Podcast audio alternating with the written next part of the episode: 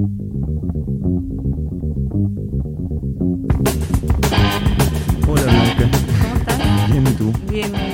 Gracias. Por aceptar mi invitación. Encantada. Me imagino que estáis súper ocupada, que estáis con muchas cosas, ser mamá, todo te tiene muy ocupada y te diste el tiempo para venir. Después de insistentes mensajes como, hola, puedes venir, no te quiero molestar, oye, tienes tiempo. Sí, qué tímido, no era necesario. Además, vivo muy cerca, ¿no? No, No es tan sí, difícil. pero no, no, es como una invitación que casi a pura buena voluntad tuya. Oye, ¿y no, no te ofrecí, querés un, un café, un té, algo? Agua. Ah, agua, agua te Sí. traigo agua. Gracias. Voy, voy y vuelvo, voy y vuelvo. ¿Y en qué hay estado? Bueno, em, ha sido un año muy difícil eh, un- para todos, digamos, desde el estallido para adelante, yo creo.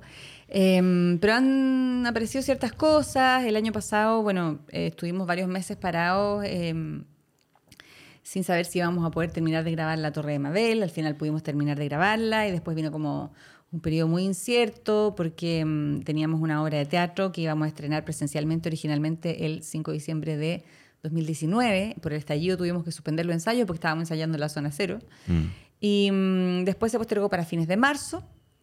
Eh, y eso se suspendió por la pandemia, que fue ahí cuando suspendimos también la Torre de Mabel y qué sé yo.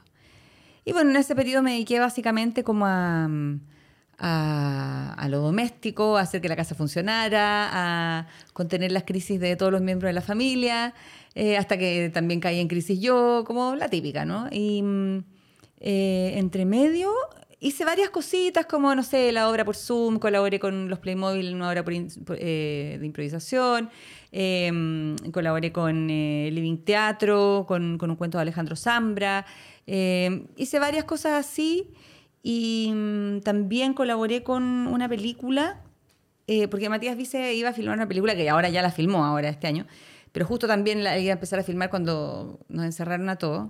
Entonces, como que desesperadamente dijo, ya voy a hacer una película de otra manera y tuve que colaborar como con un monólogo. Bueno, esa película está ahí, no sé si, perdón, no sé si la irá a sacar, qué sé yo.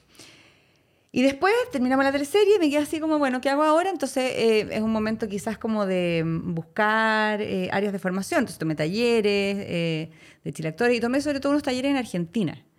Tomé un taller de monólogos en acción, que era como preparar un monólogo de una carilla. Eh, yo pensaba que era como un monólogo más largo, como que iba a trabajar un unipersonal. No, como los argentinos tienen súper claro la diferencia entre unipersonal y monólogo. El monólogo es una carilla. Y ahí me acordé de un texto que yo tenía, que había escrito hace unos años, que Sambra me había pedido para un proyecto. Sambra siempre tiene muchos proyectos, muchas ideas y después nada se hace. Entonces yo había escrito esto y dije, ah, voy a usar esto. Entonces usé un texto mío y fue súper bueno.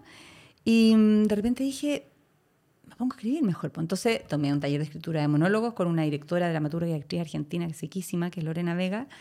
Eh, y ahí brotó como la semilla de un proyecto de obra. Entonces después hice un taller con, también en Argentina, todo esto por Zoom, con Santiago Loza y Andrés Galinas, eh, que se llama Proyecto de Obra. Que al iniciar el taller uno eh, hacía una entrega de las cinco primeras páginas de una obra de teatro y bueno, en fin. El asunto es que en pandemia escribí una obra de teatro, eh, es una primera versión, tengo que como revisar sobre todo el final, como que tengo, no tengo, resolví el final apurada para entregar, para terminar la obra, pero mm, todavía no tengo claro si es una buena solución y ahora no he tenido tiempo para hacerlo. Yo creo que ahora viene un periodo en que voy a poder eh, tener tiempo para dedicarme a eso. Eh, bueno, y este año que ha habido más apertura, ha habido como más cosas, hicimos este proyecto con Héctor Morales de Viña, la trilogía de Viña, que es una trilogía del dramaturgo chileno Sergio Bodanovich. Eh, él había hecho en enero primero el delantal blanco con, con la Tamara Costa y la Pancha Gavilán y que había sido como un experimento Zoom, ¿no? Como dos actrices en un Zoom que partían como leyendo el texto y de pronto empiezan a meterse como los vestuarios, la utilería, el fondo virtual, hasta que las dos actrices están en el mismo espacio eh, virtualmente. Eh, bueno, y, y terminé la obra y fue como una experiencia súper bonita como de exploración de nuevos lenguajes en pandemia, ¿no? Como eh, más allá de la obra Zoom, que, o sea, para eso mejor me junto con mis amigas y hablo por Zoom, ¿cachai? Como me parece hasta más entretenido. Eh, eso hice mucho en la pandemia, ¿no? Como un, un equipo de contención de amistades por Zoom Como que fue súper importante. Carretes, reuniones, juntas, Sí. todo por Zoom. Claro. Eh, bueno, y eh, eso fue súper interesante. Y, de- y a raíz de eso, a la segunda función, que justo fue la función que yo vi por streaming, porque eran como dos funciones, asistió Milena Bodanovich, que es la hija del dramaturgo que, que falleció. Él es muy conocido por su trabajo como guionista de teleseries, ¿cachai? Pero como que ellos decían, Héctor o Cristian Carvajal, que era el productor, que, que su obra como dramaturgo era más desconocida. Para mí no era desconocida porque yo hice esta trilogía en el colegio. Ah. A mí me tocó hacer el delantal blanco, y hicimos las otras dos obras también. Y además, como ya estudié en la Universidad Católica y en mi época había 8.000 ramos teóricos, teníamos un ramo de historia del teatro chileno que eran varios semestres. Entonces nosotros estudiamos la dramaturgia nacional eh, en profundidad, digamos, como durante toda su historia. Entonces conocía muy bien el trabajo de Odanovich y ahí eh, eh, nació como esta idea de eh, hacer esto para Corpartes, me imagino con, con financiamiento de ellos, y seguir en el fondo explorando estos lenguajes, no hacerlo igual que el delantal blanco, pero hacer como una especie de evolución de eso que habían hecho eh, hasta después. Y ahí me llamó para las exiliadas, que es la segunda obra de esta trilogía, donde tuve como el honor de compartir escena con la Gaby Hernández. Nunca habíamos actuado juntas, habíamos compartido un taller de Chile Actores hace tres años atrás. Pero nunca en una teleserie, nada. No, nada. nada, Solo nada, se- nada. Solo fuimos compañeras en un taller de Juan Carlos Coraza, que vino a dar como el 2017 a Chile. Ya. Eh, no, y fue hermoso. Estaba también ahí Jaime Leiva y Ernesto Meléndez. Y es súper choro porque, eh, a diferencia del delantal blanco, esta era una puesta en escena totalmente teatral, con una actuación extremadamente teatral. Y era todo muy teatral, pero grabado en un estudio, como un estudio de, de publicidad, televisión, no sé, Sí, pero donde se veía toda la... Claro, pero muy una escenografía, era, era un lenguaje muy teatral, pero filmado de una manera un poco más cinema- cinematográfica. Entonces la idea era hacer como que estos lenguajes, o estoy hablando N, pero ya que No, por tiempo, favor, sí. La idea era hacer que estos lenguajes eh, dialogaran, ¿no? Como el cine y el teatro, porque se habían hecho como, no sé, registros de obras de teatro, pero que es muy distinto a que empiecen a dialogar estos dos lenguajes. Eh, y el resultado me parece que es súper elegante, súper bonito, además la obra es buenísima y qué sé yo. Son, las tres obras duran media hora cada una. Y la tercera obra es Después la gente como nosotros, que ahí yo no estoy, que ahí sí es mucho más cinematográfico todo, es como cine. Y bueno, como esto eh, iba a estar eh, disponible en las plataformas hasta el 14 de noviembre, alargaron hasta el 30, pero como este podcast va a salir después, eh, te puedo contar el final. Básicamente era muy cinematográfico y todo hasta que se abre todo y se ve como todo el artificio ¿no? Del cine, el Se teatro, evidencia, el- no se- todo, no se esconde. Exacto, y eso es precioso, ¿cachai? Entonces, me parece que es como, que fue como una apuesta súper eh, testimonial de explorar nuevos lenguajes en pandemia, en, en- en- en esta cosa de no poder hacer las cosas presencialmente o de no poder hacerlas con grandes equipos. Eh, y creo que es como de las, no porque yo haya estado ahí, pero sí es de las cosas más interesantes que me tocó ver producto de la pandemia, ¿cachai? De cosas que se hicieron en pandemia. Eso.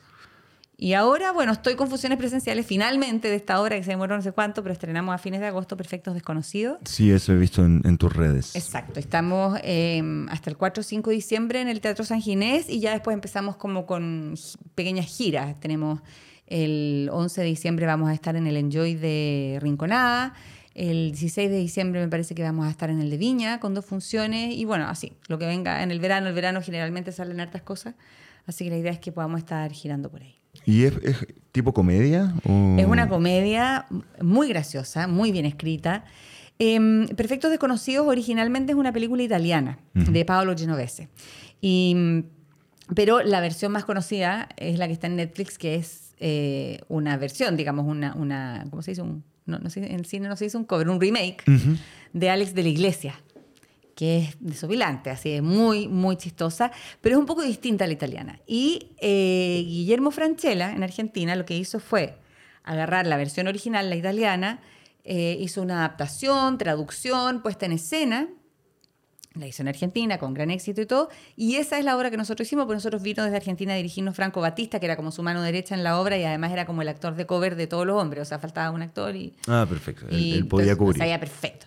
Entonces él nos dirigió eh, acá y, y nada, pues pudimos estrenar eh, y tenemos funciones los sábados y domingos en San Ginés, como te digo. Eh, nos ha ido súper bien, la gente ha estado pero como súper ávida de volver a encontrarse en el teatro, nosotros también de volver a encontrarnos con las audiencias y ha sido como una experiencia súper bonita. Ha habido respuesta de la gente, la gente va... Sí. O sea, ahora, bueno, como retrocedimos a fase 3, nuevamente bajamos el aforo al 50% de la sala, pero cuando estábamos en fase 4 teníamos el 75% de la sala.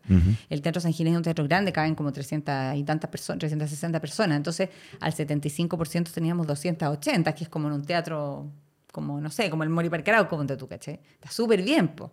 Y ahora estamos con la mitad y eso, claro, obviamente tiene costos y, y- y si retrocedemos de fase aún más, ahí ya hay que cerrar el teatro porque no... No, claro. O por lo menos esta esperar. obra, ¿cachai? No sé si otro tipo de espectáculos unipersonales o qué sé yo podrían funcionar, pero, pero en el fondo levantar un teatro no es solo pagarle al elenco, sino que es técnico, seguridad, boletería, porteros, etcétera. Todos los gastos etcétera. operacionales de... Y de todas las personas teatro. que trabajan en un Sí, teatro, pues. que no son solo los actores. Que claro, la gente imagina como que es, solo, sol- todo entra para los actores y no hay un bordero, hay un porcentaje que se lleva al teatro, todo. Pero, mm, ¿y cómo hay estado con, con todo lo que está pasando? Como a nivel, ya hoy una nueva variante, hoy que las elecciones, hoy que la vida misma, pandemia, todo, ¿cómo hay logrado? ¿El, el teatro te ha aliviado un poco o se ve difícil? El teatro me ha aliviado un poco bastante, o sea, independiente de que, de que nosotros no hagamos teatro para hacernos terapia, para eso existen los terapeutas, que- Claro. que, también tengo. Yo también, yo Claro también. que también tengo, pero, mm, pero sí, obviamente es un lugar donde, donde uno puede como canalizar todas estas energías. Ha sido una- un año tremendamente complicado, hemos tenido no sé cuántas elecciones, está funcionando la Convención Constitucional, que me parece que es un hito demasiado importante. Eh, está el país súper polarizado, están las elecciones que se vienen súper peleadas. Eh, es complejo, ha sido un año súper complejo. Emocionalmente para mí ha sido un año durísimo también. Em, pero eh, sobreviviremos. Sí, sí, yo creo, tengo, tengo fe, y, tengo fe. y hay que ir buscando los espacios para hacer cosas y para decir lo que tenemos que decir y, y- y eso. Mm. Yo espero ponerme a trabajar en esa ahorita, ojalá. No sé si resulte, porque en realidad yo soy súper mala para gestionar mis propios proyectos. Yo, no sé, filmé un corto en el 2014, ponte tú. Nunca lo produje, ahí está. No te creo. Tengo el primer corte hecho y lo todo es que perdí como todo el material de... O sea, no perdí el material, tengo todo el material, pero perdí el material de continuidad. Entonces no sé qué toma se usó, que, como que para poder hacer otro corte tendría que alguien ayudarme a hacer todo eso de nuevo y Mm. como que con la vida que llevo es súper difícil dedicarme a eso, ¿cachai? Entonces vamos a ver si es que, si es que en el futuro lejano logro eh, gestionar este otro proyectito porque es un, es un proyecto que, como te digo, escribí en pandemia, pero independientemente de eso no tiene que ver con la pandemia, Mm. sino que es un proyecto muy personal. eh, y los proyectos que son muy personales hay que hacerlos porque nos permiten crecer, nos permiten cerrar capítulos, nos permiten ser mejores personas Sí. y nos permiten además eh, conectarnos con el público de una manera en que, en que es un regalo, ¿no? Para todos, tanto para el público como para uno. Sí, yo también tengo un proyecto, es que me, me hiciste recordar que tengo un proyecto. Yo traduje una, una trilogía de obras de un autor irlandés-inglés y eso lo hice, a ver, lo debo haber hecho hace ocho años y tengo guardadas las traducciones y nunca lo hice. Y quería armar como el proyecto, como ar- montar las tres obras al mismo tiempo porque son historias que se cruzan y tienen chistes de personajes. Ay, qué. Me hiciste recordar eso, quizás tengo que retomarlo. Porque es verdad, eso esos proyectos que uno lo hace como calladito, de a poco, Claro. con su- que tienen un cariño especial, que uno lo regalonea, como que vibra. Sí, yo creo que después uno se empieza a meter en la máquina como de estar haciendo cosas y ya, bueno, tengo el departamento y ya, y bueno, ¿y qué va a pasar? Me quedo sin pega, la tele está cada vez más difícil, que claro. el cine, que el teatro, está difícil, todo, tengo Sí. que de repente no, no... O sea, eso, ese proyecto lo hice en un, en un momento en que estaba como regalón en, en la tele. Como que me tenían congelado, pero me estaban pagando un sueldo. Entonces yo mientras tanto trabajaba iba, era difícil de traducir también porque tenía un slang o como modismo entre irlandeses del campo de Irlanda, inglés británico y ahí tenía que estar buscando en, en internet. Quizás ahí tengo que reordenar, pero, pero sí hay que darle tiempo a esos proyectos personales como con que uno hace con cariño. Sobre Sí. todo, vuelvo a repetir, con todo como ha ido cambiando, porque Sí. todo el audiovisual ha ido cambiando. Cada vez hay más Bueno, actores y y, actrices. otro es que lo otro que surgió en este periodo que fue súper interesante fueron, es como la ficción en podcast. Que fue una súper como solución de trabajo en algún momento. O sea, yo hice dos podcasts de ficción este año. Eh, hice uno para, mm, 13 Radios, que, que era como un proyecto de- auspiciado por Isa Intervial, que es, que es como un, un drama con elementos de, de ciencia ficción, con, sobre, de- no, ¿cómo era? Drama con elementos sobrenaturales, algo así. Ya. llamada Señales de Viaje. eh, fue una experiencia súper entretenida. Y después hice otro, del que no puedo hablar mucho, pero mm, eh, que es como para una de las plataformas grandes. eh, y ahí dirigí a la Manuela Infante. Y yo nunca había trabajado con ella en teatro, me encanta. O sea, yo ya gran admiradora de su trabajo de toda la vida. Y fue súper bonito. Fue como. Yo hacía un personaje súper chiquitito.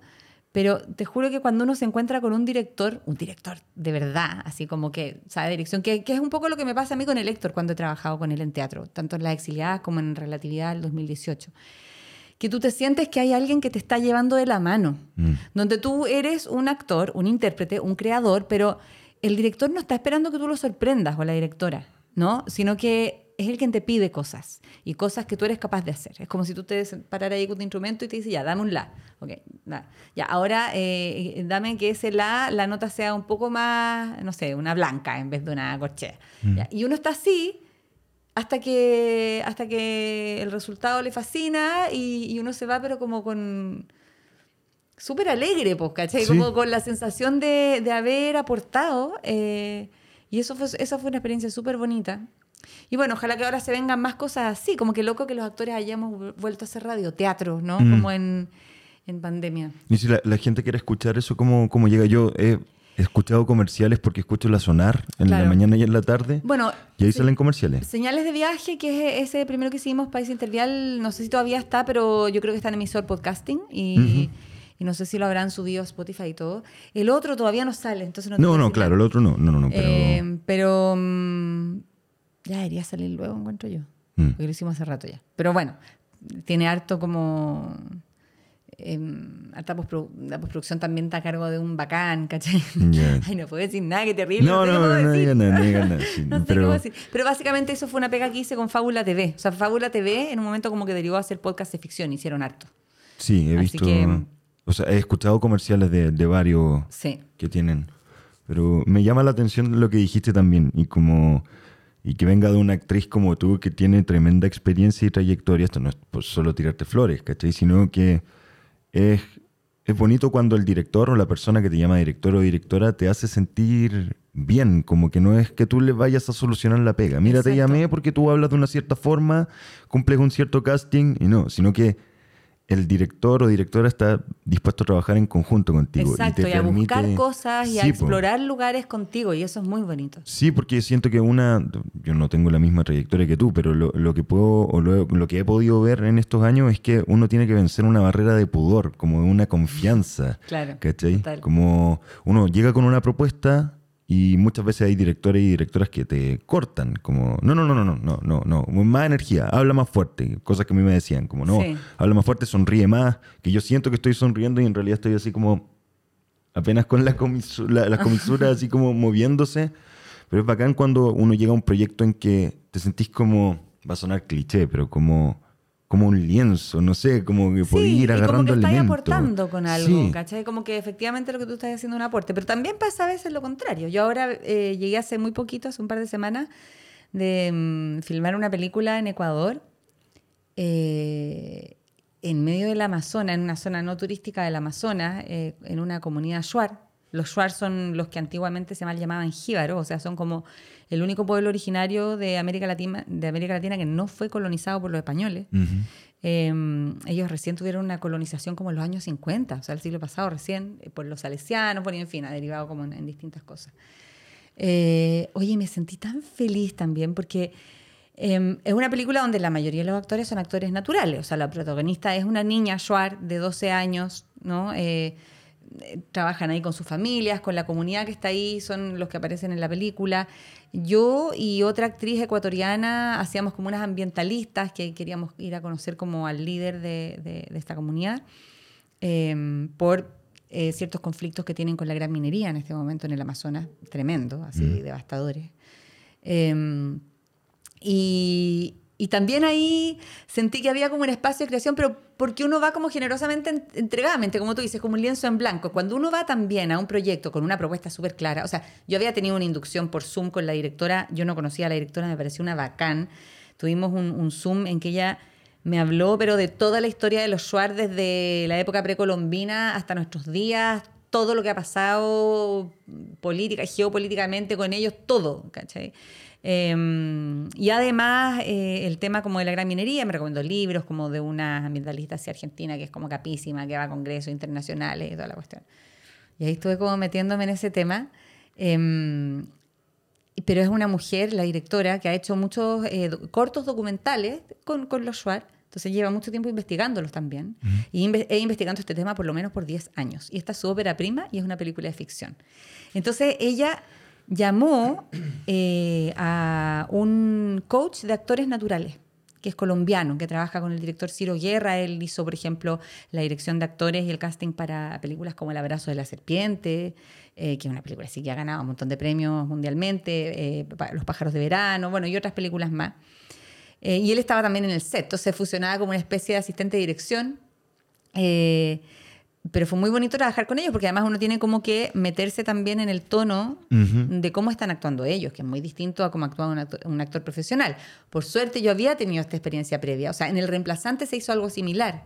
Eh, porque se trabajó con actores muy jóvenes que estaban en escuela de teatro recién egresados y otros que no eran actores, y se les hizo un taller como de dos meses. Y después cuando entramos los actores adultos al reemplazante, eh, tuvimos un poco que también el director en ese momento, Nico Acuña y Cristian Jiménez, nos tuvieron que hacer como una pequeña inducción, como cómo bajar nuestro tono actoral, que va más allá de la diferencia entre lo teatral y lo televisivo o lo teatral y lo cinematográfico, sino que es como aún más, ¿no? Mm. Como buscar un, tono, un tono que pueda eh, funcionar como verdadero en ese contexto. Y después, en la película Perro Bomba, Steven Benjamin también era un actor natural, había hecho una obra de teatro, pero como que lo habían puesto ahí, ¿no? Eh, eh, eh, el director tenía un guion que tuvo que tirar a la basura porque cachó que en el fondo él no era un actor realmente, ¿no? Era, era alguien que, que podía improvisar y que podía, no sé, tener claro lo que tenía que pasar en la escena y funcionaba así mejor. Y así se hizo esa película. Yo también tuve que entrar como a jugar con eso, ¿no? Que es tremendamente difícil. Sí, sí, suena muy difícil. Y acá en esta película que se llama Nuncuy, que es una película ecuatoriana, eh, también, en el fondo, la, eh, la directora, eh, el coach de actores naturales, la productora, se fueron un mes antes del rodaje allá a hacer un taller con toda la comunidad. Además, en la misma comunidad se turnaban las familias para el catering, por ejemplo. Nos hacían el desayuno con puras cosas de ahí, de la selva, como frutas, semillas, eh, los almuerzos también era todo de ahí, sus huertas. Em, y aparte de hacerles este taller a la gente de allá, se construyó algo que va a ser como su centro cultural, que es como una vivienda shuar típica, que se parece bastante a las rucas mapuche, ¿cachai? Que son como palos parados, nada adentro, y una como choza, como de, hecho de hojas de, de, los árboles. Y ahí teníamos instalado nosotros nuestro campamento, o sea, nosotros dormíamos en carpa, allá adentro todo el equipo. Eh, y claro, como ellos estuvieron en este taller, nosotros también llegamos un poco como abrir nuestro corazón. Entonces ahí, eso, eso digo que tú no puedes llegar con una propuesta demasiado firme, por mucho que hayáis tenido la inducción con la directora antes y cachis que tu personaje va a esto, esto. Tienes que tener claro eso. Pero luego tenés que jugar con los elementos que tenéis ahí y tenés que construir con el otro y tienes que construir con esa niña Shuar que habla castellano mal, ¿cachai? Entonces eh, es súper bonito eso igual. Eh, la, otra actriz con la que yo fui, la actriz ecuatoriana, también, bueno, ya está en un proceso personal, también en este viaje a la selva bien fuerte. Eh, que no voy a detallar por si lo quiero escuchar y exponerla, digamos. claro, pero en el fondo ella sintió eso que tú decís, que de repente el director te dice, no, no quiero eso, ¿cachai? Lo que quiero es esto porque esto es lo que funciona para la película. Y en el cine eso es muy así. En el cine uno no es dueño de nada, es distinto al escenario en el escenario, no sé, te diriges a y ya tú eres dueño del escenario para siempre, aunque obviamente estás respetando la dirección y todo, pero tú eres dueño del escenario. En el cine tú eres un elemento más, así, un elemento más dentro de 50. Entonces, eh, uno puede tener una propuesta y una súper buena idea, pero si no hay tiempo y a la directora no le sirve para la película, mm, no, pues, ¿cachai? Sí, es que distinto creo también cómo se aborda, porque una cosa es que ella quiere algo específico y te pide ese específico porque confía en ti que tú vas a dar eso específico. Pero eso puede variar cuando llegáis al set. No, La- claro, puede ser claro. súper distinto Y- a la idea porque original. es un trabajo que sigue siendo ahí. Entonces, Exacto. no, mira, conversamos esto, pero no, mira, yo ahora quiero este tono, quiero este. Exacto. Pero creo que la diferencia está en que de repente nos pasa con, con algunos directores y directoras que en vez de ese ser el diálogo o la conversación, es como si te hicieran sentir que lo estás haciendo mal, que no estáis llegando a algo. Es como, no, no, no, es que no es así. No, no, no, es que es más rápido. No, no, pero no, es la forma, es la forma y que son trabajos que igual son súper sensibles en estos juegos de roles. Mm. Bueno, es que hay directores que, claro, no, no, no entienden como que hay que ser sensible en eso. Sí, po. Y que hay que manejar ciertos lenguajes y hay que cuidar al actor, porque el- nosotros pisamos un terreno muy inseguro siempre. Sí. Muy inseguro. Entonces, si alguien te trata mal, no va a lograr que lo hagas bien, jamás. Porque solo te va a volver más inseguro. Sí, insisto, esa barrera de pudor. Uno está mostrando una cara, uno está, uno cree, ya, puede servir este gesto, puede servir este, este gesto de, de- de cara. Y si te hacen sentir que fuiste torpe, hay una, y te está viendo más gente, y Claro, en cámara, y tiene un compañero o una compañera que está ahí contigo, y oh. Claro, y lo lógico es que te llame aparte el director Claro. y te lo diga individualmente. Eso sería como lo con más tacto. Pero bueno, la vorágine de los rodajes a veces Sí, no po. permite eso y es como, y se cometen muchas torpezas, efectivamente. Y en, en los años que estuviste trabajando en teleseries, y bueno, todos estos años que has estado trabajando en teleseries, películas, teatro, ¿cómo, cómo fue ese proceso para ti personalmente? Ya no, no como de lo que es el reconocimiento, no, sino como personal. ¿Cómo fuiste llegando a ciertos estados de confianza? ¿Cómo fuiste confiando en lo que tú hacías, valga la redundancia? Em, mira, primero eh, yo estaba súper insegura. O sea, la primera teleserie que hice, me acuerdo que yo me quejaba que mi personaje era tan fome. Porque, claro, era como la niña nueva, la jovencita, y era como. Yo no me sentía. Yo pensaba que de verdad me habían llamado por mi talento, porque yo no me sentía particularmente guapa. O sea, sentía que había como 8.000 actrices mucho más guapas que yo, ¿cachai? Como. Entonces, ah, debe ser porque tengo algo de talento. Entonces me acuerdo que eh, llegué cobrando como 100 lucas más de lo que me estaban ofreciendo y me las pagaron. Yo dije, ah, bacán, ¿cachai? Eh, pero me quejaba todo el día que el personaje que fome, que fome. Y yo digo, menos mal que era fome y como fácil de, de sobrellevar, porque uno tampoco cuando entra por primera vez a una teleserie no está ahí preparado ni profesionalmente ni emocionalmente para enfrentar esa cuestión, ni para ser un gran creador, ¿cachai? Eso yo creo que es una soberbia muy de recién egresado, ¿cachai? Como de, oye, yo me formé en la católica y entonces tengo toda esta herramienta y puedo hacer cosas mucho más bacanas que este personaje de mierda. Y no es así, ¿cachai? En realidad, qué bueno que hice eso.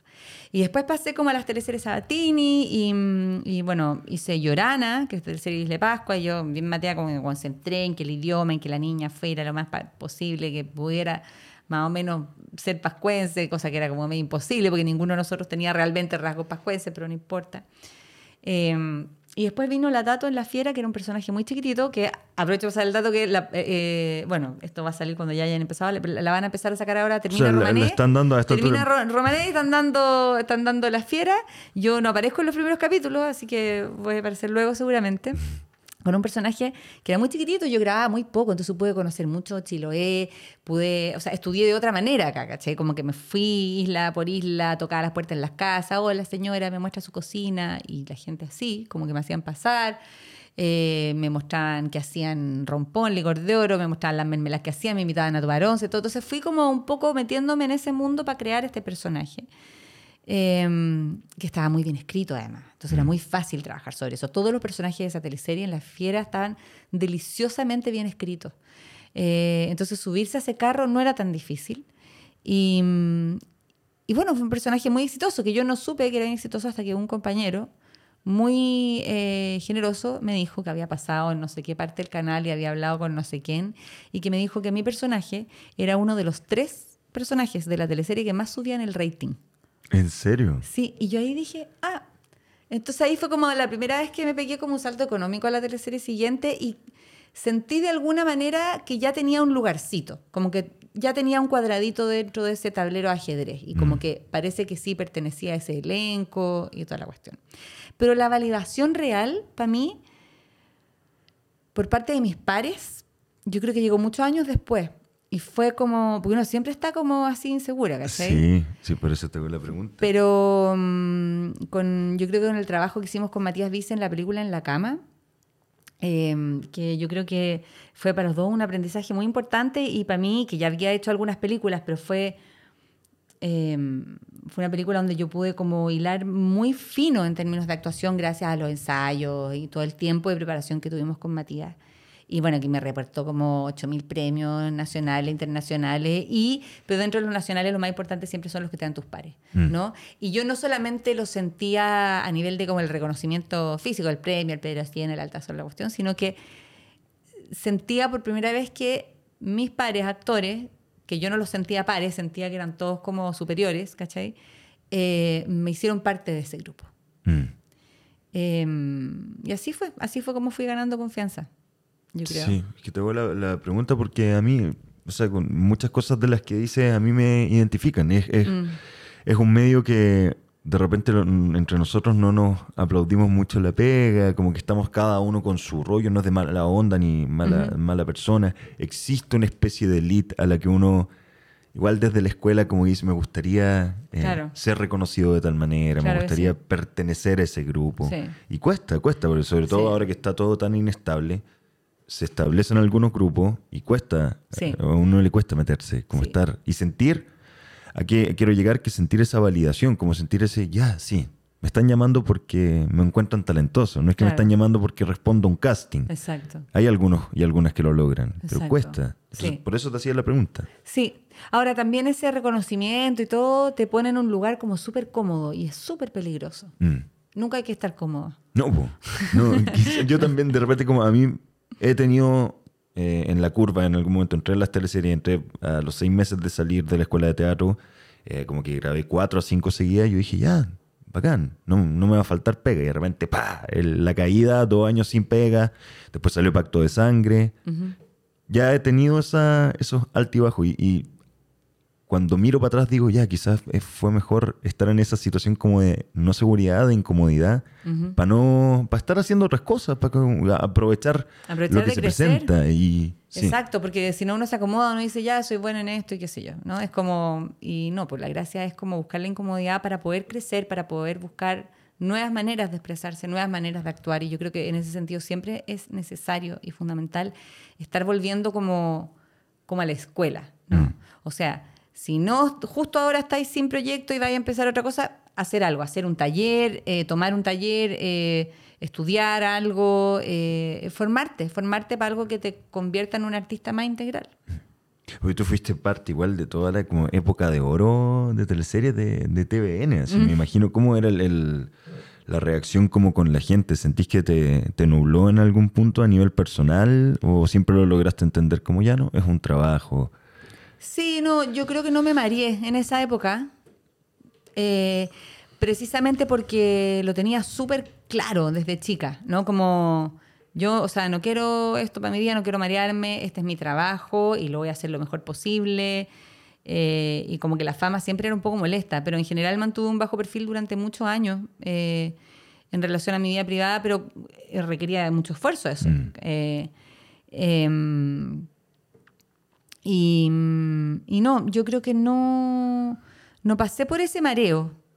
Quizás en otros momentos, eh, más, un poco más grande, no es que uno se maree, pero de repente uno se pierde, ¿no? Como que uno eh, empieza a dejar de lado cosas que son súper importantes y, eso genera mucha, mucha frustra- frustración también, eh, porque empezáis a sentir que nada de lo que estáis haciendo realmente te, te llena. Eh, y no lográis sentirte orgulloso de las cosas que estáis haciendo. No Entonces- saboreé el triunfo. Exactamente, ¿cachai? Entonces, por eso yo digo que es súper peligroso como el reconocimiento y la validación y todo. Es buena, evidentemente, porque uno está pisando como ya no sobre huevos, pero, eh, pero es buena esa incomodidad porque te permite, como te digo, volver a estudiar, crecer, probar nuevas cosas. Eh, la actuación también va evolucionando, así como los médicos tienen que irse leyendo papers para irse actualizando, los actores también. Mm. También hay, hay otras maneras de hacer las cosas muy distintas hoy día a cuando yo empecé. Y uno no puede quedarse en así porque uno no te van a llamar más, porque Claro. ya, ya no va a servir, porque está ahí en otra. Eh, y dos, porque, porque si no, uno se muere por dentro. po. ¿Verdad eso? Si uno no está haciendo cosas como... O sea, a mí me pasa de eh, haber visto compañeros o compañeras que de repente se ven tan... Esto no los quiero juzgar con esto que digo, sino que uno los ve como que están más... Eh, Se volvió una rutina. Mm. Tal como un trabajo de oficina, una teleserie se volvió una rutina. Como ya, Claro. a ver, ¿cuál era la escena que tenía que hacer? Ya, esta es la escena, ya llego, pongo mis caras, enamorado, enojado, molesto. Ya vamos, hoy toca fome, grabar, ¿no? hoy que muchos fome da. comentarios así, como, hoy no, qué lata, me toca grabar, no, tengo que estar esperando, son cuatro horas, qué lata. Claro que a, a todos nos molesta la espera porque te, te invalida como para poder estar haciendo otras cosas. No, y te distrae sobre todo. Si no te concentráis, si no estáis concentrados en lo que tenéis que hacer, te distrae y a veces, sobre todo en el cine, ponte tú, me... porque en la teleserie tú tenéis miles de posibilidades. Si hiciste una escena que salió más o menos, ya tenéis 20 escenas más donde Sí. vaya a poder hacerlo mejor. Pero en el cine, ponte tú, si te y las esperas ahí son bien largas, si te desconcentraste en esa espera, si te pusiste a echar la talla con el equipo y llegó justo el momento de hacer la escena y no diste en el clavo con la precisión que tiene que ser, eso es lo que va a quedar en la película, Mm. para siempre. Entonces eh, es complejo lo de las esperas. Y hay actores que se aburren mucho en el cine, mucho. O sea, como que lo único que quieren es hacer cine, hacer cine, los llaman a hacer cine y se aburren como ostras. Y esto era. Claro, como a mí el cine me encanta y me encanta porque me encanta todos los oficios que hay alrededor del cine y como que los observo mucho y estoy muy atenta. Em, pero claro, me ha pasado también eso que la distracción me juega en contra. Mm. ¿Cachai? Entonces hay que, hay que ser súper, súper autoconsciente. Es difícil verse. Sí, a mí cada vez me cuesta menos, fíjate. ¿En serio? Sí, Sí. Aunque, haga, aunque haga cosas que ah, no están muy bien, pero... No, yo antes no me veía nunca, pero nunca. Sí, me producía, me cargaba todo lo que hacía. Ahora no es que me guste todo lo que haga, pero siento que es importante para ir aprendiendo e ir mejorando. Como... Puliendo ciertas cosas Exacto. al verte. Puede Exacto, ser. como que hice bien, que hice mal, qué tengo que tener presente la próxima vez. Es importante verse. ¿Y cada proyecto te lo tomáis de manera muy grave, muy intensa o haya ido como soltando cada vez más? Yo creo que depende. Yo creo que también la vida, no sé, cuando uno ya forma familia y tiene hijos y todo, como que la- el orden jerárquico de prioridades obviamente va cambiando. Eh, entonces hay obviamente cosas que uno se toma de manera más liviana, pero no por eso menos profesional. ¿En qué se traduce eso? En mi caso, en que hoy día yo no hago cinco pegas al mismo tiempo, que era lo que yo hacía antes. Y tenía energía para hacerlo y hacerlas bien además, que era algo como imposible hacerlas todas bien. No, sí, era posible. Hoy día ni cagando. O sea, no podría hacer nada bien. Eh, entonces, claro, hay que tomarse las cosas eh, con todo el profesionalismo que requieren. Hay cosas que a uno le resultan más livianas de hacer, otras no, otras que requieren más energía y ahí uno tiene que ver cómo compatibilizar, ¿no? Como que si esto, est- esto es tan importante, esto me está devolviendo esto, yo estoy pudiendo aportar esto, o esto me está chupando un nivel de energía y de tiempo y en realidad no pasa nada por acá, es el momento de dar el corte. ¿Y qué te pasó con, como, con la recepción de la Torre de Mabel? ¿Te pasó algo en particular o dijiste, no, bueno, así es, así va a ser? Sí, yo siempre pensé que iba a ser así. Es un canal que está en el suelo, ¿no? Mm. O sea, no es responsabilidad de la teleserie que al canal le vaya bien. Y, Claro. Eh, o sea, no sé, en el caso de Mega, lo que sea que pongan en pantalla, sea un gran producto o sea una porquería, le va a ir bien igual. ¿Por qué? Porque hay todo un trabajo de muchos años de hacer que la parrilla entera funcione. ¿Me entiendes? O sea, hay una. Y en el 13, no, lamentablemente, no está pasando eso, ¿cachai? Hace rato. Eh, el tipo de decisiones que se toman. Bueno, yo no soy experta en televisión ni en audiencias ni nada. Yo no creo que haya nadie realmente experto en audiencias. Pero, eh, o sea, cuando alguien dice que es un experto en audiencia, yo chanta. al. No, no le creí No, nada. nada. Pero claro, también es súper triste cómo se trata la ficción en Canal 3. O sea, nosotros nos ponen horario prime y después eh, nos pasan para el trasnoche porque hay que poner un programa estelar porque seguro que le va a ir mejor y marca lo mismo que la teleserie. Y uno dice, y la teleserie por último era un producto entretenido, bonito, que la gente se reía, o sea, tenía un público cautivo eh, que lo pasaba súper bien, que reportaban N cosas en redes sociales, que se reían en una comedia, en un momento de pandemia que estábamos todos hasta acá, que necesitaban un momento para distenderse. Eh, esto lo ve mucha gente. Ah, No, no, no, lo tranqui, tranqui, escucha esto es un espacio que está creciendo, así que Ya, no, no, no, que no tengas miedo. Claro, pero yo siento que, que no Pues sé. yo te voy a validar los comentarios, así que Ya, no, no va a ser Esto lo podéis editar quizás, pero O, en el si no fondo yo queréis que salga algo, se edita. Que, que- que han tenido súper cui- poco cuidado con esos productos que son productos externos, que el canal compró, que los hizo una productora, pero como no son de ellos, chao, como ya lo pasamos por otras noches, nos da lo mismo, nos da lo mismo la audiencia, nos da lo mismo toda la gente que trabajó ahí, nos da lo mismo el, el- la exposición que va a tener ese trabajo y ponemos un programa que marca lo mismo, que es más cercano al canal porque es con un rostro el canal, pero que se ve fatal. O sea, Canal 13 antes tenía un estándar de puesta al aire que era muy distinto al que tiene hoy día. O sea, hoy día todo se ve muy feo. ¿Quién va a querer ver eso? No, es terrible lo que dijiste, es verdad. Sí, es, es verdad, es como mm, hay muchas decisiones que el, que el canal toma. No sé, ¿será que se, que se meten más auspiciadores con el hecho de que esté ese rostro en pantalla? No, mira, claro, porque es un canal que tiene rating comercial muy bueno en general. Pero yo creo que a la televisión abierta en Chile está muy atrasada, muy atrasada en términos de, de cómo hoy día funciona la audiencia. O sea, han llegado muy tarde, como a la cosa del streaming, eh, con productos mediocres en relación a lo que se ofrece hoy día en streaming. Eh, entonces es muy difícil, es como que... Mira, pasa un poco como con la gente de las antiguas generaciones, que no entienden bien el mundo en el que vivimos hoy día, entonces se mandan comentarios desubicados, cosas que ya no se pueden hacer, Claro. que tienen que ver con el feminismo, con, lo- con, con la, los con la identidad de género, con no sé, todo- todos los temas de hoy día. Entonces van a un set, un director, y dice unas cosas que uno dice, chuta, hay que parar la grabación porque no sé qué. Yo creo que a la televisión le pasa algo muy similar, a la televisión abierta en Chile. No a toda, porque efectivamente han ido evolucionando. Hay canales que igual están yendo hacia lo- los caminos donde va la sociedad. un poco. Exactamente, pero es difícil, es difícil. O sea, imagínate que en la época de, de la época dorada de las teleseries en TVN, nosotros teníamos todos los días, todos los días 30 puntos de rating. Y capítulo 1 o capítulo final 60. Y no es que se midiera distinto el rating, era el mismo People Meter de hoy día, el Mm, mismo mm. rating, ¿cachai?